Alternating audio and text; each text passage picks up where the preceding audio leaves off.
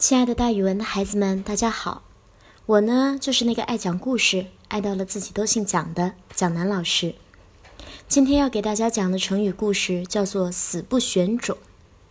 选种呢，就是转脚后跟的意思，在这里呢，指的是后退。这个成语的意思是说不畏艰险，坚决向前，也比喻极短时间内即将死去，但是也绝不后退。这个成语出自《淮南子·太祖训》，里面讲的是一个叫李英的人的故事。东汉桓帝时代，宦官专权，与大官僚集团斗争十分激烈。世家豪族李英做司隶校尉的时候，宦官头子张让的弟弟张硕做的是野王县令。野王呢，也就是现在河南省的沁阳县。他贪赃枉法，凶暴残民，甚至连孕妇都不放过。张硕害怕受到李英的惩罚。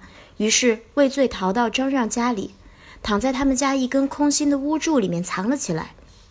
李英知道这个情况后，亲自率兵冲进张让家里，砍破屋柱，把张硕捉来杀了。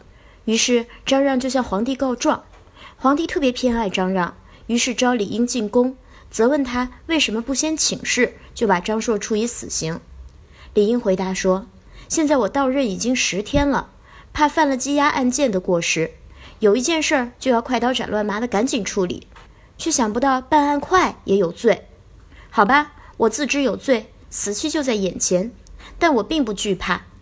原文是“诚自知信则死不选种”，特请宽限五天，让我把那些坏蛋都惩办完了，卸了任就来受刑。桓帝听了，回头对张让说：“我知道了，这是你弟弟罪有应得，私立校尉有什么过错？”于是呀，“死不选种”这个成语就流传了下来。选种就是转动脚后跟的意思，也就是调转头后退。有时候也比喻时间短。后来人们引用“死不选种”这个成语来比喻不畏艰险，即使死也不后退，或者死在眼前也丝毫不害怕。